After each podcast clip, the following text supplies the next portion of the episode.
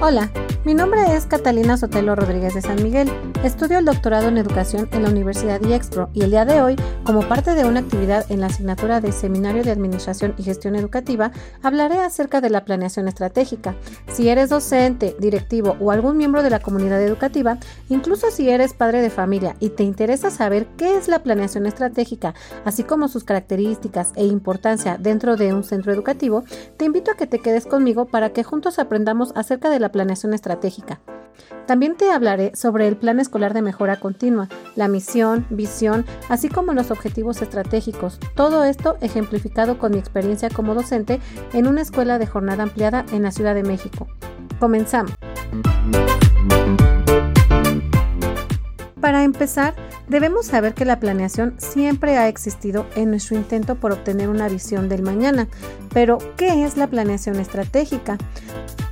Bueno, de acuerdo a ULOA, en el texto titulado Análisis y formulación de estrategias de la mejora educativa, conceptos, tensiones y desafíos, nos menciona que la planeación estratégica es un proceso que nos ayuda a la obtención eficaz y eficiente de nuestros objetivos y metas.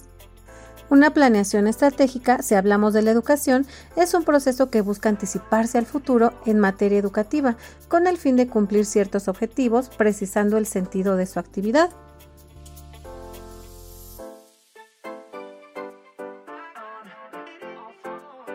Pero, ¿cuáles son las características de la planeación estratégica?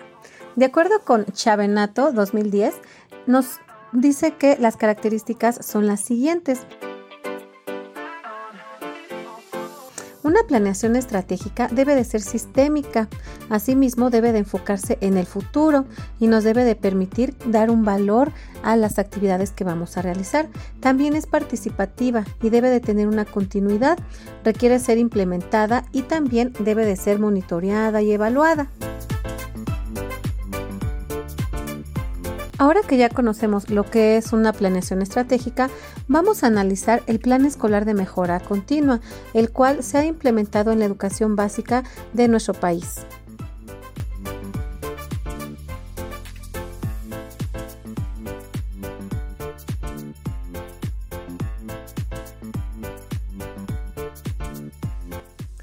El Plan Escolar de Mejora Continua, mejor conocido como PEMSE, es una propuesta que parte de un diagnóstico amplio de las condiciones actuales de la escuela. Este plantea objetivos de mejora, metas y acciones dirigidas para fortalecer los puntos fuertes y resolver las problemáticas escolares de manera priorizada y en tiempos establecidos. Entre sus características está el basarse en un diagnóstico compartido por toda la comunidad escolar. También está el mantener una política de participación y colaboración, el tener una visión a futuro, el ajustarse al contexto, el ser multicultural, tener un carácter flexible y contar con una misión establecida. Su estructura es similar a la del plan estratégico, puesto que se compone del diagnóstico, el cual es el punto de partida y posteriormente se plantean los objetivos y metas que se quieren lograr, se establecen las acciones para conseguirlo y también se ponen en práctica estas acciones y se da un seguimiento y evaluación de las mismas.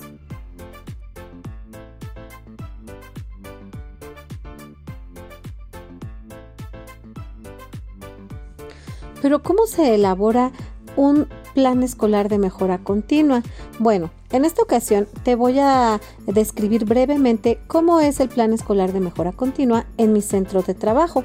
Después de realizar un diagnóstico que contemple el contexto familiar, educativo y social, se procedió a establecer la misión y la visión. La misión de nuestro plan escolar de mejora continua es brindar un servicio de calidad bajo un enfoque formativo y humanístico e integral con profesores preparados e innovadores que superen las expectativas en su desarrollo profesional.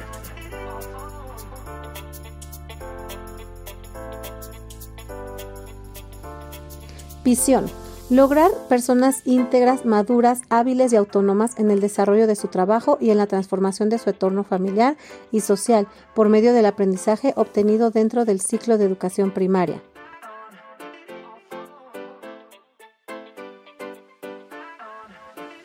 Una vez establecidas la misión y visión, y a fin de satisfacer las necesidades del alumnado, se establecieron acciones con objetivos y metas en diferentes ámbitos, Estas acciones y metas están distribuidas bajo seis prioridades que a continuación te voy a enunciar.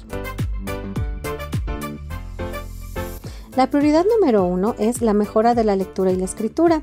El ámbito es el lenguaje y la comunicación.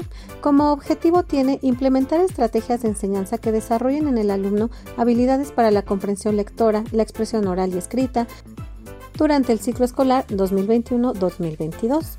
La meta es lograr que el 100% de los alumnos consoliden la lectoescritura y la empleen como una herramienta que les permita resolver situaciones de la vida cotidiana durante el ciclo escolar.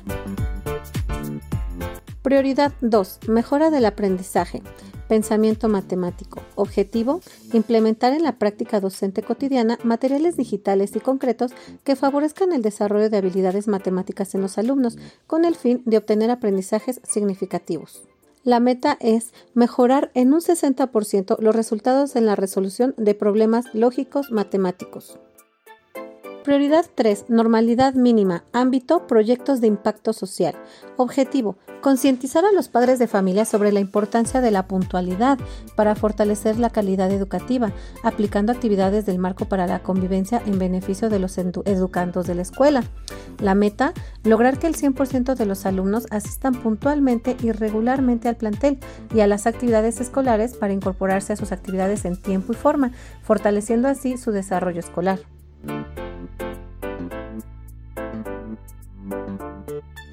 Prioridad 4. Vida saludable. Ámbito, cuidado de la salud. Objetivo, orientar a los alumnos para fortalecer el respeto realizando actividades donde expresen sus emociones y sentimientos de manera asertiva, favoreciendo la convivencia escolar sana y pacífica.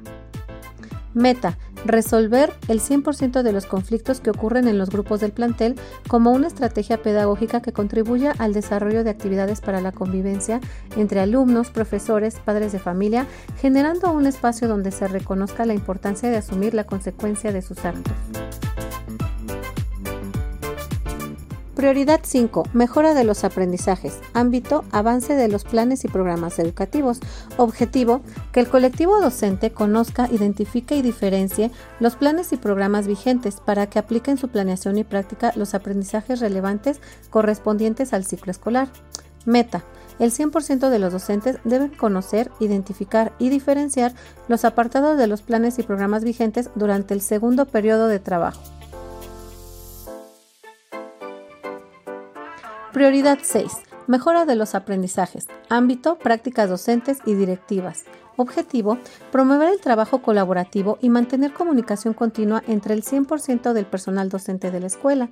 Meta, generar espacios de intercambio y comunicación entre el 100% del personal docente.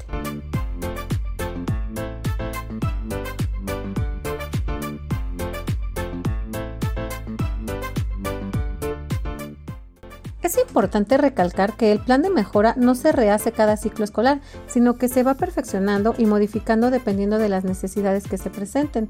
Considero que en la escuela donde trabajo los maestros estamos comprometidos y en nuestras juntas de consejo escolar colaboramos en el análisis de nuestro PEMSE.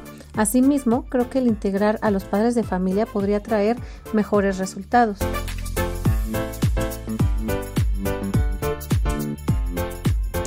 Bueno, así es como hemos llegado al final de nuestro podcast. Espero que te haya servido conocer un poco más sobre el plan estratégico y el plan escolar de mejora continua, que al analizar las características y estructura hayas podido reflexionar sobre el impacto que este puede tener en la educación y que al compartirte el PEMSE de mi escuela también puedas darte una idea de cómo iniciar un PEMSE o un plan escolar de mejora continua.